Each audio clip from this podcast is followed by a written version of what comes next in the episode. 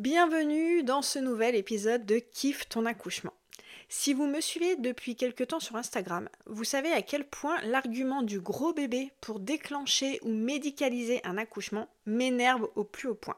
Vous êtes nombreuses à m'envoyer des messages en me disant qu'on vous a estimé un gros bébé, qu'on vous a fait peur, qu'on veut vous déclencher, et c'est vraiment quelque chose euh, qui me tient à cœur et pour lequel je milite beaucoup pour que vous puissiez être informé, faire des choix et pas tomber justement dans cette médicalisation la plus souvent inutile de votre accouchement.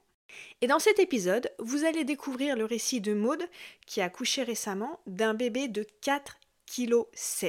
Oui, oui, oui, j'ai bien dit 4,7 kg. Et le must, elle a accouché rapidement et sans péridurale.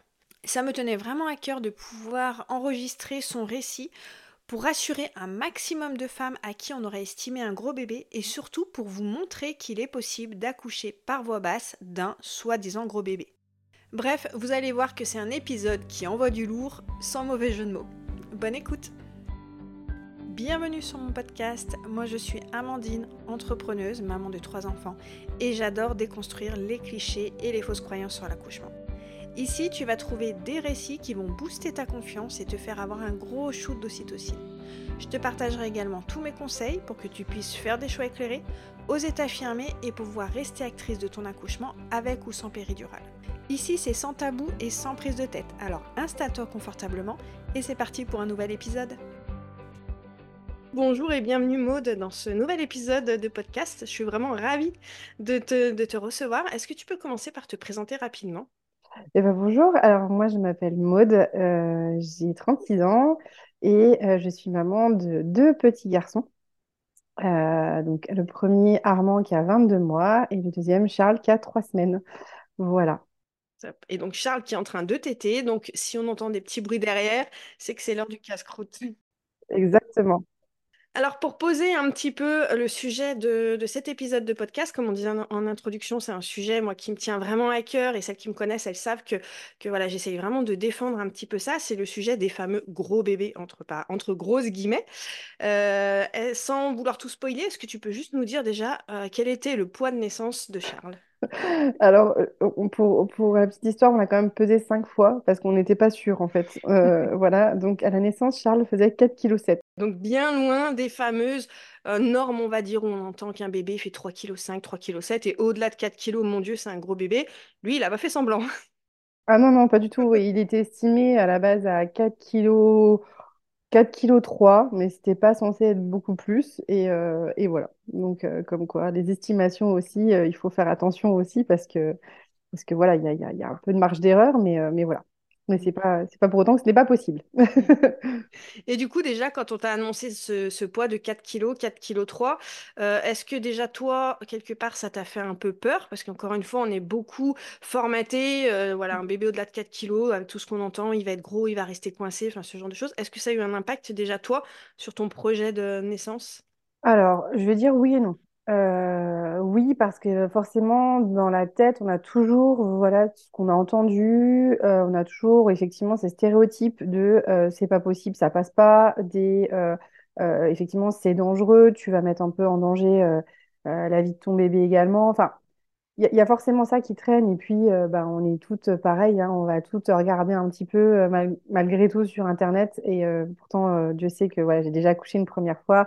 Donc on le fait tout hein, quand même. Et, euh, et c'est vrai qu'on voit le fait que les épaules ne, ne peuvent ne pas passer, enfin tout ça. Donc oui pour cette partie-là.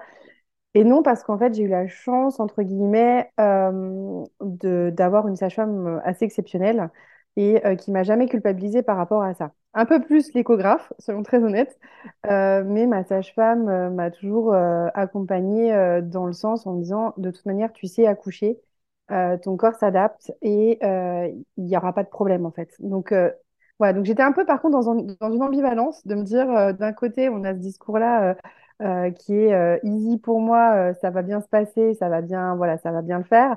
Et à côté de ça, bah voilà, encore une fois, tous les stéréotypes et tout ce qu'on entend, et, et, les gens qui se permettent aussi les, les, petits commentaires qui vont bien. ah oui, mais bon, gros bébé, tu veux quand même accoucher par voie basse, machin. Bah oui. Donc voilà. Mmh. Ouais, c'est vrai, comme tu disais, un peu ce réflexe quand on nous dit quelque chose, on va voir sur internet et on tombe sur des récits, des témoignages qui sont un peu flippants. Et j'espère juste que je- cet épisode, justement, il sera suffisamment entendu pour que quand les femmes, elles entendent gros bébé, qu'elles cherchent des témoignages, elles ouais. pourront écouter ton témoignage et voir que, voilà, d'avoir un vrai récit hyper rassurant par rapport à, par rapport à ça, quoi. Euh, est-ce que, du coup, pour Charles, tu avais un projet euh, de naissance particulier, par exemple, accoucher sans péridurale? Ouais? En fait, j'avais un, projet d'accou- d'accouchement à la maison. En fait, pour mes deux, euh, mes deux grossesses, c'était vraiment ça. Le projet, c'était accouchement à domicile. La première n'avait pas pu se passer à la maison parce que j'avais un liquide teinté, donc c'était un motif d'aller à la, maternité. Euh, et, euh, et pour Charles, en fait, comme justement la taille, néanmoins, le poids du bébé était annoncé assez volumineux, ma sage-femme, et qui en fait au début, si j'accouchais avant terme, il n'y avait pas de problème.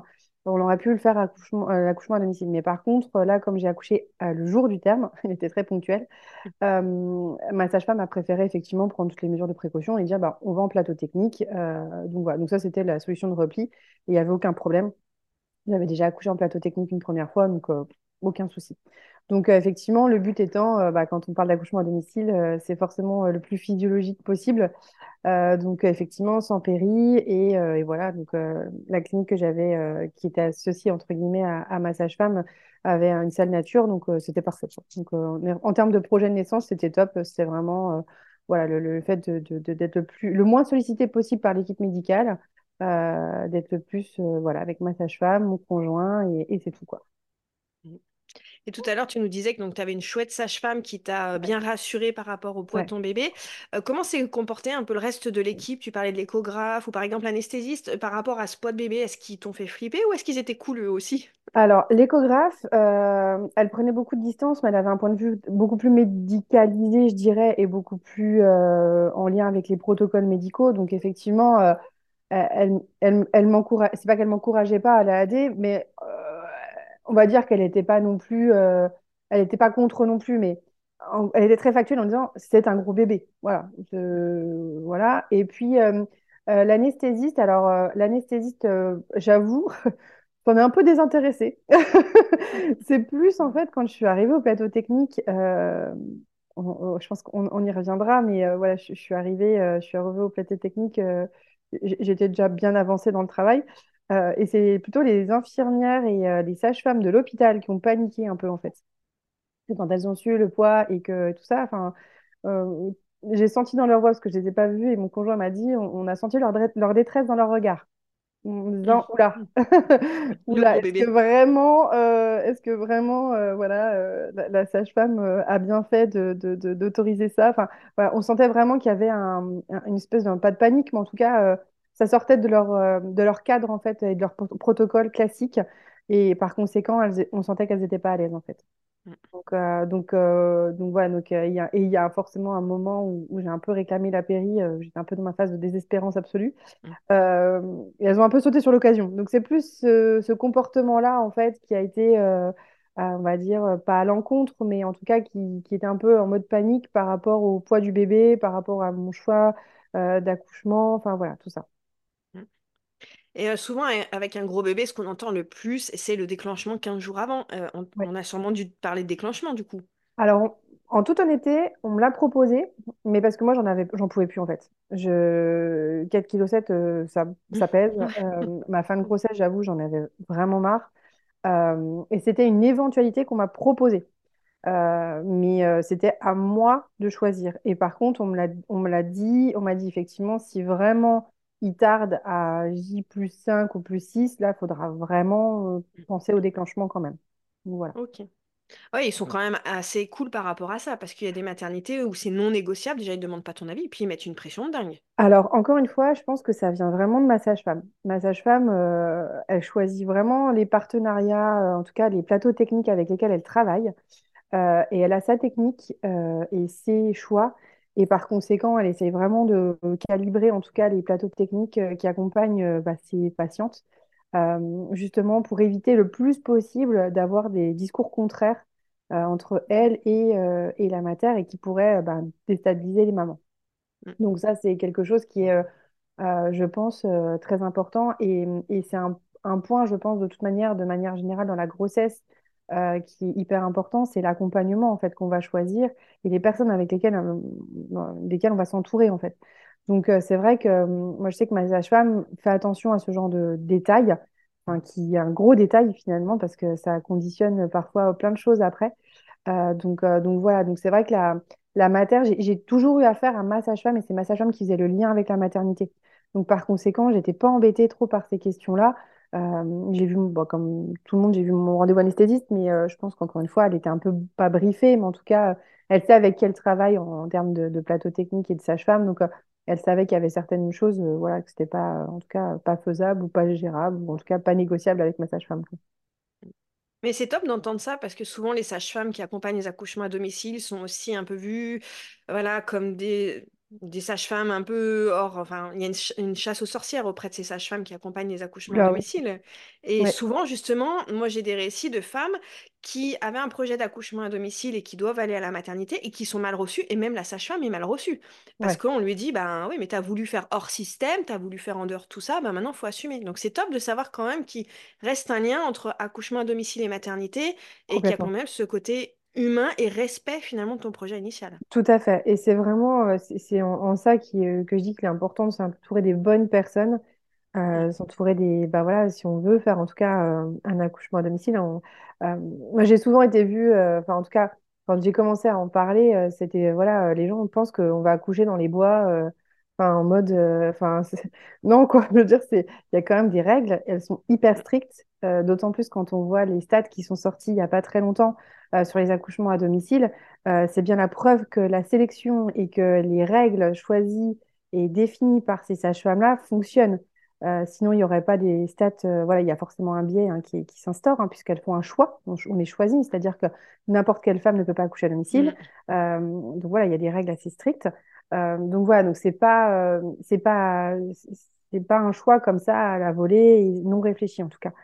Et, euh, et quant au choix euh, avec le lien avec la maternité, encore une fois, je pense que c'est vraiment euh, bien d'en discuter avec sa sage-femme à ce moment-là. Nous, on en a beaucoup discuté, parce que pour ma première grossesse, ça a été un vrai frein. Moi, je voulais absolument pas accoucher à la maternité, parce que j'étais enfin, complètement terrifiée des maternités et des hôpitaux de manière générale.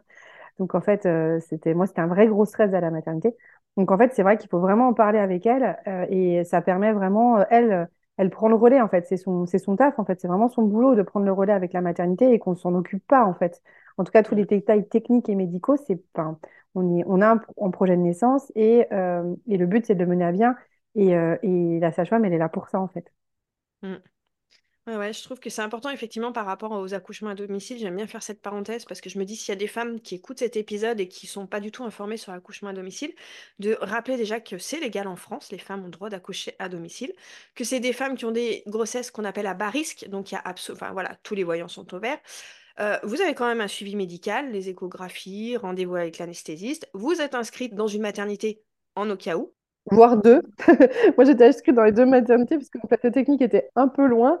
Et du coup, j'avais fait une inscription euh, dans la ville où je suis. Comme ça, j'étais sûre d'avoir. euh, voilà, donc, euh, et sous conseil de ma sage-femme. Donc, encore une fois, prise de risque zéro par la sage-femme. voilà. Et effectivement, dès qu'il y a le moindre, euh, la moindre, on- le petit voyant qui s'allume, donc c'est euh, le poids du bébé, euh, s'il y a du diabète, enfin voilà, il y a plein de Ouais. choses qui font que la femme du coup est orientée vers la maternité. Donc comme tu disais, c'est un vrai choix qui est réfléchi. Mm. Euh, voilà, les sages-femmes sont formées aux premiers soins, donc s'il y a une complication, elles Oui, peuvent aussi intervenir. Enfin voilà, c'est quand même cadré, comme tu dis, c'est pas des femmes qui décident du jour au lendemain d'accoucher un soir de pleine lune dans la, euh, au fin fond de la, la forêt. Euh, Donc voilà, c'est il y a un vrai cadre sécuritaire autour du- de l'accouchement à domicile. Et du coup, pour en revenir à ta grossesse, comment est-ce que tu as vécu ces derniers jours euh, en attendant que donc, le bébé arrive, en sachant voilà, que c'était un gros bébé, avec peut-être un peu de stress? Comment tu as vécu ces derniers jours? Alors, en fait, euh, on y allait euh, étape par étape. Donc, ça, c'est aussi un peu euh, le propre du, de l'accouchement à domicile. C'est-à-dire que, il y a des scénarios. Et en fait, au fil du temps, eh ben, ces scénarios, il y a plus, un plus scénario qui se profile plus qu'un autre, en fait. C'est un peu ça. Donc, comme je disais, au début, c'était bah, l'accouchement à domicile, donc il n'y avait pas de problème. Après, plus les jours passaient, plus ma sage-femme me disait, ben, écoute, là, on, va peut-être envi- envisager le deuxième scénario, qui sera le plateau technique, parce que, euh, voilà, on approche du terme, ça. Donc, en fait, euh, j'ai eu la... Peut-être quelques semaines avant, c'était pas plusieurs jours, mais quelques semaines avant, je commençais un peu dans le flou et ça me perturbait un peu. Et on a eu un rendez-vous avec, euh, avec ma sage-femme qui nous a effectivement redéroulé tous ces scénarios-là. Et, et là, j'étais un peu plus rassurée. Donc, euh, entre guillemets, dans le sens où j'avais des étapes, mais après, c'est mon mode de fonctionnement aussi. J'ai besoin, je suis assez organisée, j'ai besoin d'avoir des, des deadlines, j'ai besoin d'avoir un petit peu de visuel et tout. Donc, euh, encore une fois, elle, me connaît, donc elle sait comment je réagis. Donc, quand elle a vu que je commençais à poser pas mal de questions, elle dit, bon, écoute, tu sais quoi, on va, on va faire un planning, entre guillemets il va, il va pouvoir être un peu mouvant, mais voilà. Donc là, jusqu'à temps, euh, tu peux accoucher à la maison. On se rappelle tel jour. Si à tel jour, tu n'as toujours pas euh, le travail qui est en route, on envisage le plateau technique. Euh, et puis, si à tel jour, euh, bah, tu n'es toujours pas. euh, parce que le but, c'était vraiment que, bah, que ce soit euh, Charles qui donne le top go, en fait. Elle voulait vraiment reculer au plus possible et, la possibilité de, du déclenchement. Elle m'a dit, bah voilà, si à temps, euh, tu, tu n'as toujours pas eu de travail, on tentera le déclenchement. Donc, donc c'est vrai que ça m'a plus rassurée, mais encore une fois, c'est très lié à mon mode de fonctionnement aussi. Euh, c'est voilà, le- le- le- les, les- deadlines floues, ça m'angoisse un peu. Donc, euh, donc du coup, voilà, elle a su me rassurer et me donner euh, ces étapes un petit peu euh, clés, entre, entre guillemets, quoi. Euh, du coup, j'avais une question aussi qui m'est venue, puis qu'on n'a pas abordée euh, quand on a parlé de ton projet de naissance. Tu disais que tu souhaitais accoucher du coup, donc le plus naturellement possible, en évitant la péridurale. Comment ça a été accueilli aussi? Parce que souvent on dit oui, mais si un gros bébé qui reste coincé, il va falloir peut-être faire une césarienne, donc vaut mieux que vous ayez une péridurale. Euh, est-ce qu'ils ont été complètement OK avec ton projet sans péri ou il a fallu un petit peu que tu batailles? Non, ils ont été OK, mais encore une fois, parce que je pense que ma sage-femme a fait tout le boulot, en fait, vraiment auprès d'eux, parce que euh, euh, bah, ils ont eu déjà plusieurs accouchements euh, avec elle, hein, euh, au plateau technique depuis euh, plusieurs temps maintenant avec eux, donc ils l'ont déjà vu travailler. Et puis, euh, et puis en fait, euh, j'avoue que l'anesthésiste était assez, euh, assez cool. Alors, idem, ma sage-femme m'avait un petit peu orientée, me dit, tu vas voir tel anesthésiste. Donc, idem, euh, encore une fois, une question d'accompagnement, une question d'orientation, une question voilà, euh, qui est en adéquation avec le projet de naissance. Euh, elle m'avait fait part des risques.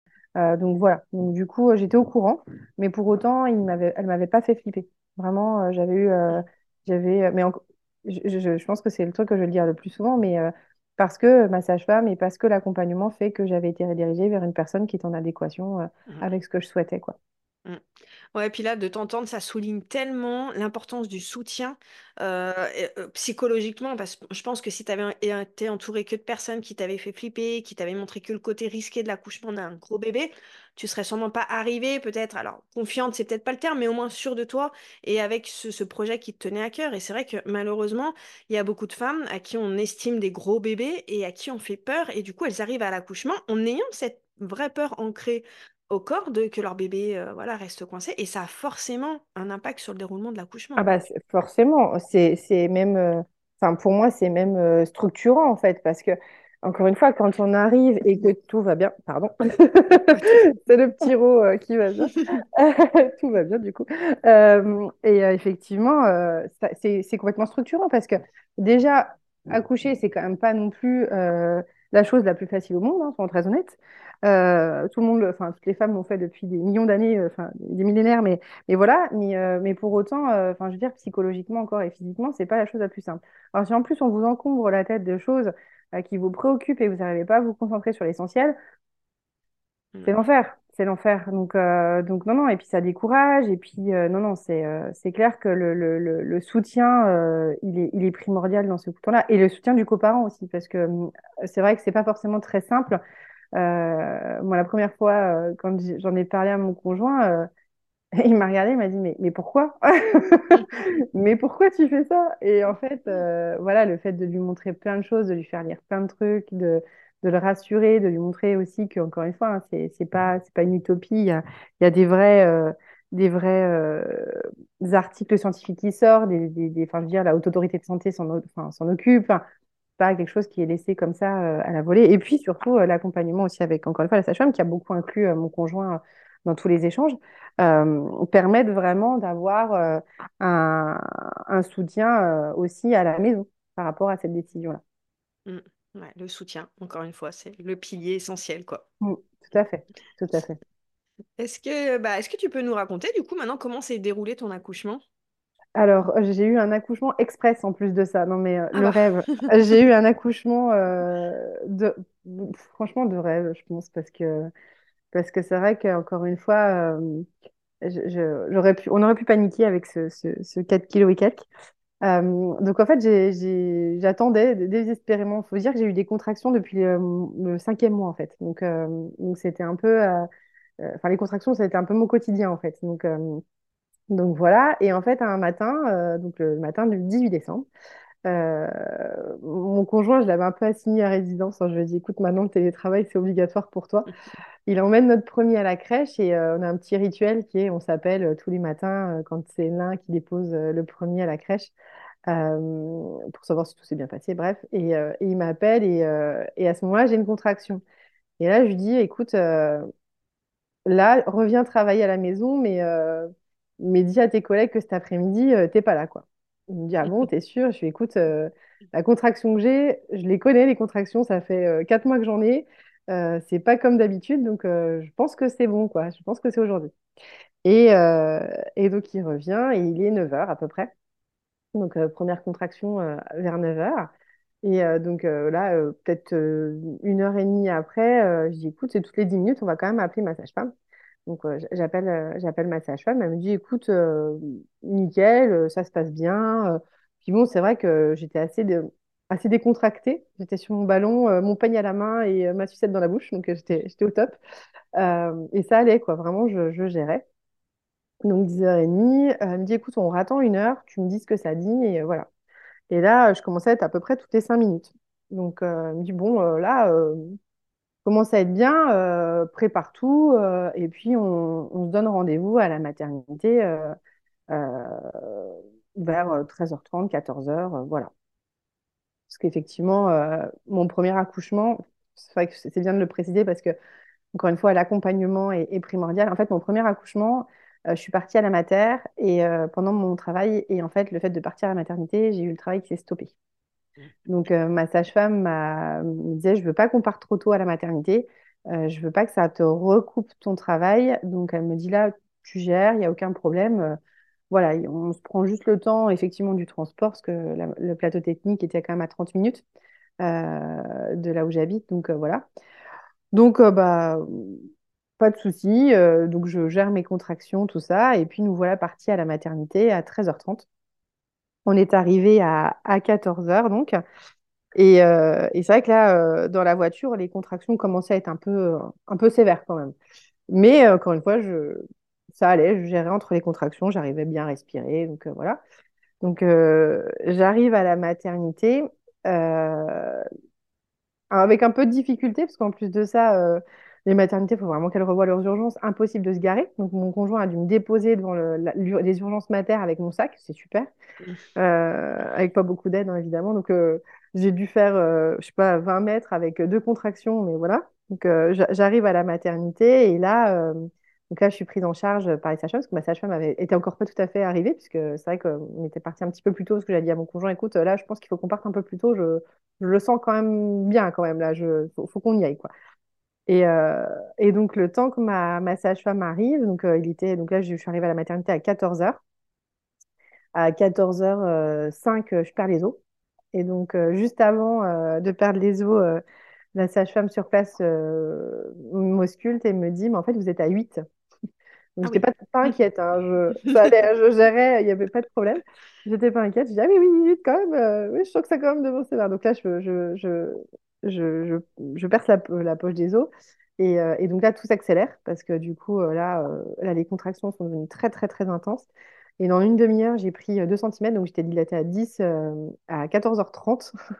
Euh, et là, pile au moment où ma sage-femme arrive, je me dis Alléluia, quoi, parce que là, j'avais vraiment besoin que tu sois là, là. Parce que justement, en fait, bah forcément, à 10, phase de désespérance, je commençais à implorer la péridurale parce que ça allait très, très vite. Et, et contrairement à mon premier accouchement où j'avais mis 32 heures, enfin, voire rarement, euh, là, ça allait très, très vite. Je connaissais pas ces douleurs-là, c'était euh, voilà, c'était très compliqué euh, sur le coup. Donc, mon conjoint, euh, encore un pilier improbable, parce que je lui avais expliqué hein, toutes, toutes ces phases-là, où je lui ai dit, déjà pour mon premier, où je lui avais imploré carrément la césarienne. Donc, quand on en est au point d'implorer la césarienne, quand on va coucher à domicile, c'est que vraiment on est désespéré.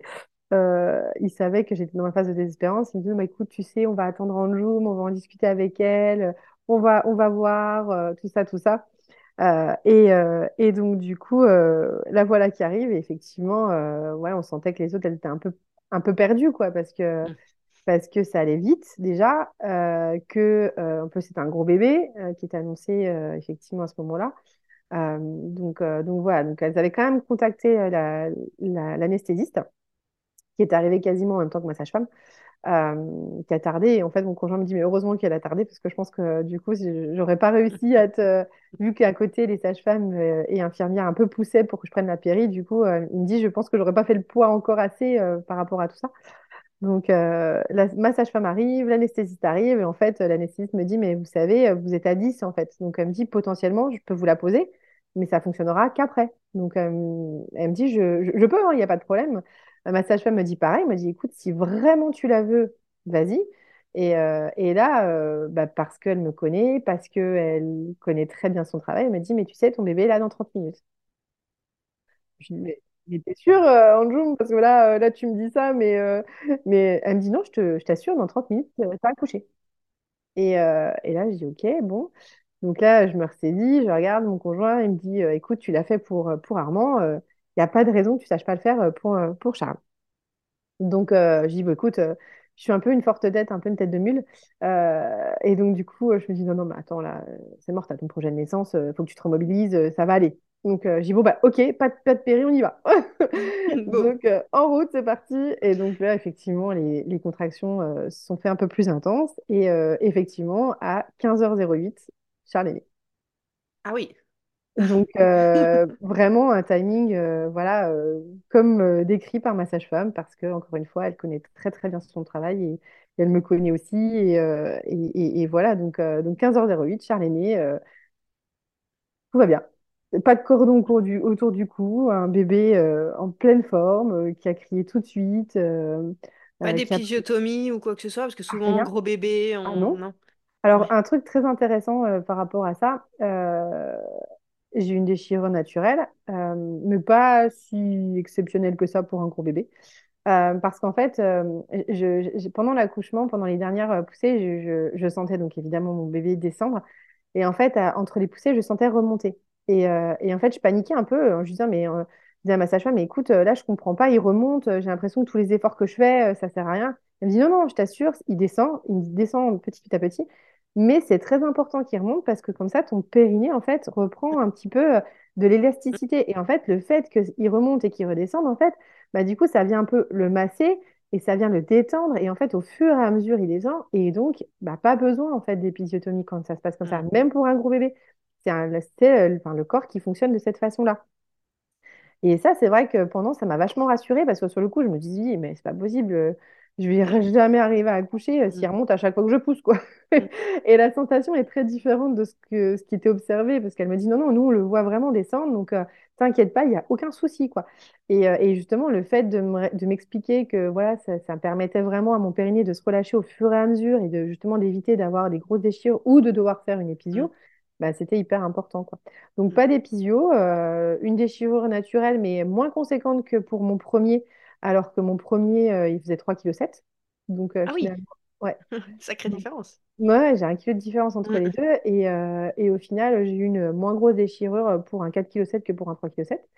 Euh, donc, donc voilà. Donc, non, non, franchement, un accouchement de rêve, parce que du coup, entre 9h et, et 15h, euh, voilà, ça, ça allait très vite et, et sans vraiment, bah, sans, sans embûche, quoi. Enfin, je veux dire. Je pense que pouvoir avoir un accouchement où on gère ses contractions à la maison le plus possible, euh, pouvoir vraiment arriver à la mater euh, avec un petit moment de stress avec les infirmières, enfin avec les, sages-femmes et infirmières euh, sur place, mais, mais finalement c'est mon conjoint qui a géré pour, pour moi vis-à-vis de ça.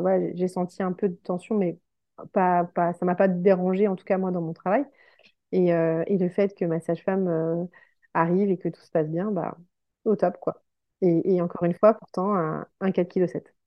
Et par rapport justement à cette différence de poids entre ton premier et ton deuxième, est-ce que au niveau des sensations, de la facilité entre guillemets de, de le sortir, est-ce que tu as trouvé ça plus difficile ce, ce deuxième bébé? Tu as trouvé une Plus simple. différence ou? Plus simple parce que le premier, j'ai poussé pendant une heure, chose qu'on ne vous laisse jamais faire euh, Ouais. en, en hôpital, mais euh, classique. Euh, et, euh, et numéro 2, il est sorti en moins d'une demi-heure. J'ai poussé moins d'une demi-heure. Du- il est vraiment sorti en 4 poussées. Donc, euh, non, non, vraiment beaucoup plus simple pour moi. Alors, tout le monde me dit, ah oui, mais la voix a été faite, machin. Enfin, bon, la voix peut être faite, mais pour un 4,7 kg, il faut quand même le sortir, quoi. Et euh, non, mais après, c'est vraiment une question, euh, je pense que c'est vraiment une question aussi de, d'état d'esprit dans lequel on est à ce moment-là et, et comment on est. Pour le premier, j'ai eu un accouchement qui s'est absolument pas déroulé. J'ai eu tout ce que je voulais pas à la base. Euh, j'ai eu, euh, bah, du, forcément, du coup, j'ai été à la mater, donc ce que je voulais pas. J'ai été déclenchée parce que, du coup, arrêt des contractions et que ça faisait un certain temps que j'avais Mm. perdu les os, donc voilà. Euh, j'ai eu, par chance, j'ai eu un truc qui se fait très rarement. euh, c'est que j'ai eu la péridurale pour me soulager un peu, ou qu'on a pu arrêter après pour que je puisse accoucher euh, de manière physiologique euh, après. J'ai quand même eu la péridurale. Donc, en fait, le tout combiné fait que c'était des stop, des stop and go en fait en permanence dans tout mon accouchement euh, pour le premier, donc ça a été un peu compliqué. Euh, et du coup, la poussée, euh, c'est pareil, c'est pas, pas intuitif quoi. Je veux dire, quand on n'a jamais poussé de sa vie, enfin voilà quoi, c'est pas toujours, pas toujours évident. Et, et j'ai pas eu les poussées induites tout de suite, donc au final, je, les ai eu un peu tardivement. Donc ça a été un peu plus compliqué pour moi en fait de, de le sortir. Euh, là où par contre pour Charles, euh, tout de suite j'ai senti les poussées induites. Euh, ça Mm. s'est passé aussi voilà très très facilement de ce côté-là. Donc en fait j'ai pu me caler tout de suite sur ces poussées-là et, et sur mes contractions et, et c'était parti en fait. Mm. Donc, moralité, le poids ne fait pas, la- pour moi en tout cas, dans mon cas à moi, le poids ne fait pas la difficulté en fait de l'accouchement. C'est pas ça qui va faire la. Pour moi, c'est tout ce qui est autour en fait. Encore une fois, c'est Mm. tout ce qui va être autour. Mais le poids, encore une fois, euh, à partir du moment où tous les bons éléments, euh, les, les- les bonnes hormones, euh, le bon contexte est en place, j'ai pas, enfin, encore une fois, j'ai eu plus de facilité à sortir un 4,7 kg qu'un Mm. 3,7 kg. Ouais. Mm. Ouais, du coup, on t'aurait pas estimé le poids ou on, y serait trompé dans cette estimation en disant c'est finalement un bébé de 3,7 kg comme ton premier. T'aurais pas forcément, sur le moment, senti la différence. Ah bah non, non, non, je, je- vraiment, encore une fois, enfin, la douleur d'un accouchement, de toute manière, je- reste euh, relativement intense quand même, on va pas se leurrer, hein. euh, bon, Il y a des femmes qui arrivent à accoucher sans douleur et, et tant mieux. Moi, c'est vrai que c'était quand même assez, assez douloureux dans les deux cas. Et dans les deux cas, pour moi, la douleur était la même, vraiment. Mm. Donc, euh, c'était pas plus douloureux ou plus difficile pour, euh, pour Charles que, que pour Armand, clairement. Et comment est-ce que tu t'es sentie justement quand ça y est, t'as accouché et puis que tu t'es peut-être rendu compte que finalement ce bébé il était un petit peu plus gros que ce que tu pensais? Tu t'es sentie Ouais. comment après? Euh, Alors, c'est très marrant, c'est un sentiment. Enfin, Je pense que c'est un sentiment. euh, En fait, la première chose que j'ai dit, c'est je l'ai fait. Ah, je suis désolée, c'est hyper émouvant. Du coup, euh, ouais, c'est vraiment le waouh. Ouais, je suis contente, je l'ai fait en fait. Tu vois, j'y suis arrivée et et, et waouh quoi. Enfin, et un peu ce sentiment de revanche de dire, mais en fait, ouais, tout le monde disait que c'était pas faisable ou autre. euh, Enfin, les gens euh, vous mettent des doutes et tout, et en fait, euh, bah pas du tout. Enfin, ça s'est fait et et ça s'est même mieux passé que mon premier accouchement. Enfin, voilà quoi. Donc ça a vraiment été mon, pre- mon premier, euh, premier ressenti. Et c'est vrai que quand je l'ai eu dans les bras, je dis, ah ouais, mais en fait, c'est un bébé de trois mois, quoi. Donc, donc voilà, donc c'était, là, je me suis dit, ouais, quand même. Là, quand j'ai eu le bébé dans les bras, le poids, parce que pour le coup, quand je l'ai mis au sein et tout, j'ai vraiment senti euh, le, poids euh, de se dire, waouh, ouais, en fait, c'est. Ouais, c'était pas rien, en fait. C'était pas c'était quand même un, un- bon petit, bon petit morceau et, voilà quoi. Donc, euh, mais vraiment le premier, c'est vraiment ce sentiment aussi de, de puissance et de revanche, de se dire voilà, je, tous les stéréotypes ben, ont été balayés d'un revers de la main et ça s'est très bien passé et tout le monde va très bien et, et je l'ai fait quoi. Je l'ai fait. Mm. Non, mais je trouve ton récit, il est vraiment super euh, chouette, merveilleux. Et il donne, enfin voilà, et- une puissance de dingue parce qu'on est tellement conditionné à avoir toutes ces Mm, choses qui viennent essayer de nous faire peur. Enfin, je me dis, tout le long de ton parcours, tu aurais pu tomber sur des gens qui viennent complètement saboter cette c'est ça. naissance. Alors que là, tu es l'exemple type, un gros bébé de 4,7 kg, il sort euh, rapidement et sans Mm, complications. Enfin, c'est c'est- c'est c'est ça. possible, quoi. Et euh, et il y a encore des professionnels de, de santé qui se battent pour ça. Et, euh, et ça, j'aimerais vraiment qu'on bah, qu'on les mette à l'honneur parce que parce que c'est vrai que il y a, il y a et, on en a, j'ai subi par le passé toutes ces violences obstétricales en lien avec euh, tout ce qui est euh, les aspects gynécologiques et autres, qui sont encore, euh, je pense, très archaïques. Je pense que ça Mm. fait partie des disciplines de la médecine euh, qui a été oubliée, je pense. C'est pas possible autrement. Mm. Parce que, en termes d'évolution, voilà, il y, a il y a eu quand même quelques-unes d'évolution, mais, euh, mais bon, euh, voilà. Euh, il y a encore du chemin à faire pour les femmes, je pense. Euh, mais il y a, des, des, des, voilà, médecins, des, anesthésistes, des sages-femmes qui se battent euh, fort pour ça. Et, euh, et, et, et ces personnes-là, voilà, elles sont, elles sont importantes. Et quand on arrive euh, à s'entourer de ces personnes-là, bah, en fait, tout roule, en fait. Et c'est bien la Mm. preuve que, encore une fois, euh, comme tu dis, c'est, possible, en fait. C'est clairement possible. Et, euh, et, euh, et, justement, le fait d'avoir ce projet de naissance-là, tu disais qu'il y a un, un sentiment de puissance. Et ça, c'est quelque chose qui est inégalable, en fait. En tout cas, pour mes deux accouchements, euh, ça a été un sentiment qui, me qui donne des ailes. C'est vraiment, je, je, je peux pas le dire autrement, mais en fait, on se dit qu'à partir du moment où on a été capable de faire ça, on peut tout faire, en fait. Mm. Et je trouve que dans la vie d'une femme, c'est hyper, c'est hyper cool d'avoir ce genre de sentiment. Euh, ouais, je, je trouve que c'est, euh, c'est, y a, après, c'est pas qu'il n'y a pas de limite, mais presque, on se dit, mais attends, euh, déjà, d'une, tu as créé un être humain, ce qui est déjà pas mal. Euh, et de deux, tu l'as mis au monde et, euh, et tu l'as fait, euh, tu l'as fait pas toute seule, parce qu'il y a forcément de l'aide, mais mais tu étais la principale Mm. actrice de ton accouchement. C'est- tu- on t'a pas Mm. accouché, tu as accouché, ce qui est très différent.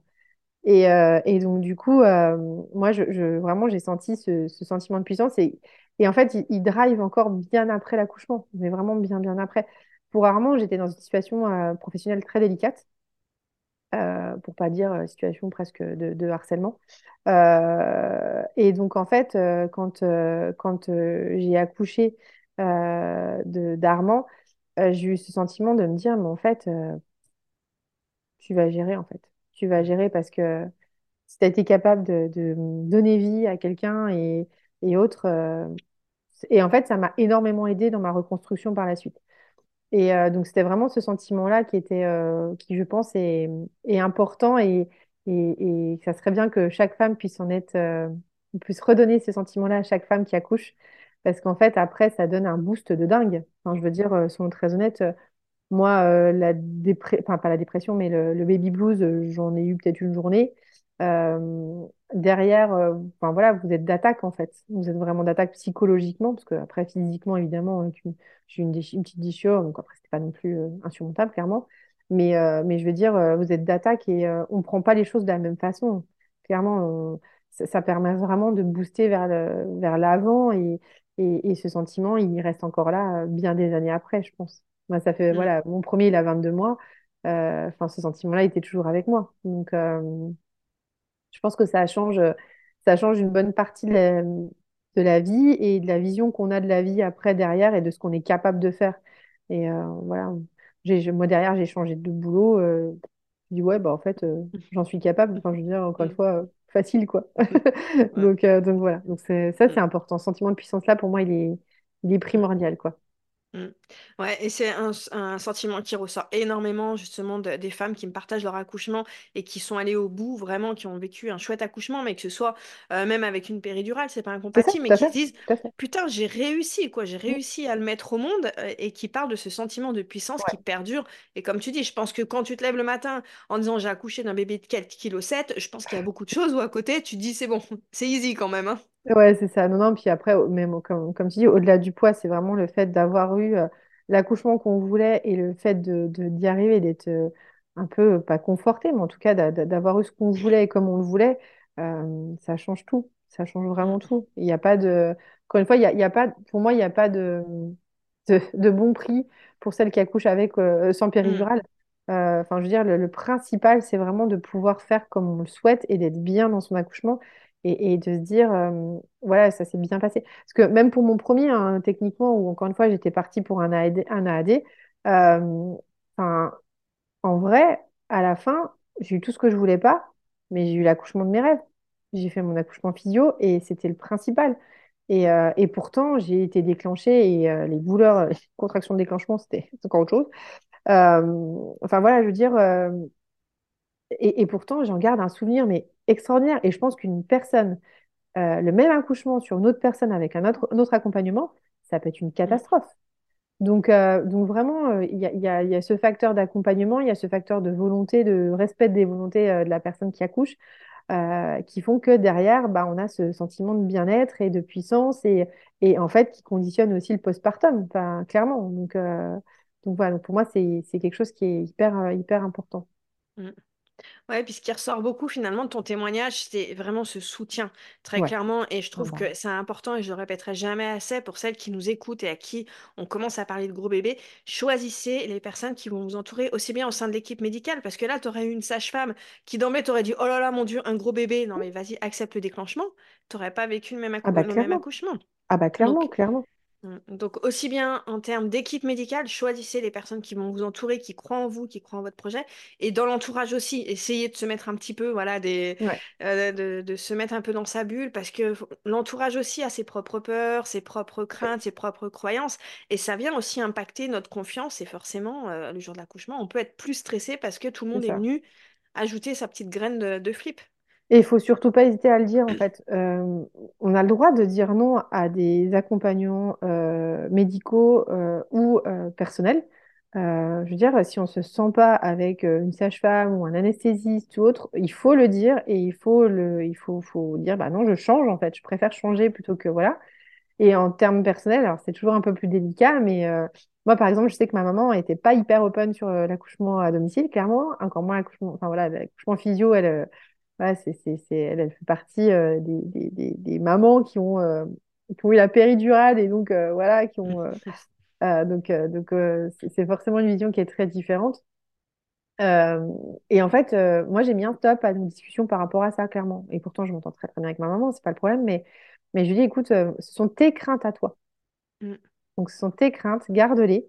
Moi, c'est pas ce que, ce en quoi je crois. Et, et, et voilà, donc euh, c'est aussi important de le dire et, et de pas mettre une barrière, mais en tout cas de, de- d'expliquer, de dire que bah, ça nous fait pas du bien, en fait. On n'a pas besoin d'entendre ça, qu'on n'a pas besoin, euh, c'est pas aidant, en fait. C'est pas ça qui va mm, nous aider à, à, à, en tout cas, à, ne pas avoir peur ou ce genre de choses. Donc, euh, il faut pas hésiter, si les discours des gens, en fait, ne conviennent pas, à dire, bah, stop, en fait. Moi, c'est, c'est, pas pour mm, moi. Moi, je suis pas dans ce mood-là. J'ai besoin d'être dans un mood positif. J'ai besoin d'avoir, euh, voilà, euh, des bonnes ondes, bonnes ondes autour de moi. Et, et ça, ça fait pas partie de moi. Donc, non, en fait, j'en veux pas. Donc, euh, et ça, c'est c'est pas facile. Hein. Ça fait, je pense, pas, de partie des choses les plus difficiles euh, le long, tout au long de la grossesse, de dire non, en fait, aux gens et, euh, et, et de leur dire, c'est pas ce qui me convient et c'est pas ce dont j'ai besoin. Donc, euh, garde ça pour toi, en fait. Mm. Ouais, puis quand on est enceinte, je trouve qu'il y a un côté très infantilisant et les gens pensent qu'on n'est pas capable de prendre des décisions. Donc tout le monde y va de son conseil non sollicité. Tu devrais faire ci, tu devrais faire ça, machin. Et c'est encore plus difficile, effectivement, de, de garder le cap. Et je voulais aussi euh, rajouter, euh, ça m'est venu là quand tu parlais, euh, je trouve que c'est aussi important de rassurer aussi les femmes qui auraient peur euh, d'un gros bébé, de dire aussi c'est ok d'avoir peur, parce que c'est vrai qu'avec tout ce qu'on entend, euh, et c'est aussi ok finalement si elles préfèrent accepter un déclenchement 15 jours avant, euh, parce qu'elles se sentent pas d'accoucher d'un gros bébé, entre guillemets, du moment qu'elles ont les infos, qu'elles savent que c'est possible d'accoucher à terme d'un gros bébé, si le déclenchement finalement c'est la solution la plus rassurante pour elles, c'est complètement ok aussi, quoi. Tout à fait. Et, et c'est en ça que moi, euh, ma sage-femme me l'avait proposé. Elle m'a dit, écoute, si vraiment t'en as marre et euh, si t'as un doute ou si euh, quoi que ce soit, sache qu'on peut faire le déclenchement avant. Donc, il n'y a, y a pas de... Enfin, il y a pas de... En gros, elle m'a dit, c'est toi qui le sens, euh, toi comment tu vois les choses, euh, il y a des solutions et euh, elles sont là à ta disposition. Voilà. Voilà ce qui se passe. Voilà que- En fait, c'est un peu aussi un état des lieux. C'est en gros, voilà ce qui se passe à telle date, voilà ce qui est possible et voilà le risque. Mm, Voilà. Donc après, euh, c'est un discours éclairé euh, et éclairant d'ailleurs, mais euh, c'est vraiment de, euh, de se dire, voilà quelles sont les options, quelle est celle qui correspond le mieux à la situation et au mindset euh, dans lequel tu es, et, et voilà. Et, euh, et, et- c'est vrai que, comme, comme tu dis, tout est OK. Il n'y a, y a pas de, de, pas de bonne ou de mauvaise façon d'accoucher. Il y a vraiment euh, voilà, la façon qui nous convient à chacune d'entre nous, en fait. mm. Du moment qu'on a les infos pour faire un choix, écla- C'est un choix éclairé et que c'est notre choix, il est ça. forcément juste et légitime. Tout à fait. Pour finir cet épisode, est-ce que tu pourrais donner justement un conseil à une future maman à qui on aurait dit qu'elle attend un gros bébé pour qu'elle puisse être le plus rassurée par rapport à son accouchement? Alors, c'est un peu bateau, mais, euh, mais qu'elle se fasse aussi confiance. On le sait. En fait, intrinsèquement, en fait, tu sais si tu en es capable ou pas. Et euh, tu, justement, avec tout, si, si tant est soit peu que tu aies euh, toutes les infos, hein, parce que voilà, de bien s'entourer, quelles sont les bonnes infos, effectivement, quels sont les choix qui sont, qui sont possibles, et, de se faire confiance. Parce qu'encore une fois, il y a, y a ce petit, cette petite voix intérieure quand même qui est là, et on, on, le, on le sent. On le sent si on en est capable ou pas, en fait. Il faut juste prendre du temps pour s'écouter et se dire qu'est-ce que moi je veux, de quoi je suis capable. Et je pense que bah, la priorité et la chose la plus importante, ça reste bah, nous, euh, les futures mamans euh, qui vont accoucher et de savoir euh, voilà, comment, comment nous, on se sent dans, dans tout ce qu'on a vécu et voilà, de, de, de, se faire confiance. Et par conséquent, si elle se fait confiance, elle choisira les bonnes personnes pour s'entourer, elle choisira la bonne solution pour accoucher. Et, et je pense que ça, c'est primordial. Mmh s'écouter, se faire confiance. C'est un bon résumé. Voilà. Top. Et eh ben, en tout cas, merci Maud pour ce chouette récit qui, je suis certaine, va rassurer plein plein de mamans. Dès qu'on va me parler gros bébé, je vais orienter directement vers cet épisode eh parce ben, que je trouve qu'il est vraiment hyper rassurant. Et puis c'est vrai que voilà, 4,7 kg, c'est rarement un poids dont on entend parler, donc euh, ça mérite d'être mis en lumière. bah, écoute, en tout cas, c'était mon intention. Euh, j'étais hyper contente de pouvoir partager ça parce que, encore une fois, démystifier ce côté euh, gros bébé et accouchement impossible, bah, je trouve ça chouette, quoi. Je trouve ça chouette de pouvoir en parler et de se dire que bah, c'est possible. Eh ben, écoute, merci à toi d'avoir pris euh, ce temps. Et puis, du coup, Charles, il a été au top. Adorable, bah, c'est parfait. Il ronfle. Ah ouais, non, mais complètement. En plus, il est, pris, il est pris du nez, donc c'est bon, voilà. On a la totale là. Donc, donc bon. bon, bah, merci à toi. Passe une bonne journée. Très bonne journée. Merci pour ton écoute, j'espère que cet épisode t'a plu. Si c'est le cas, n'hésite pas à me laisser un avis sur la plateforme de ton choix. Et avant de partir, pense à télécharger mon e-book Les 3 plus gros mensonges sur l'accouchement. Tu le trouveras directement sur mon site amandinenaissance.fr et je te mets également le lien directement dans la description. Et je te dis à très bientôt pour un nouvel épisode.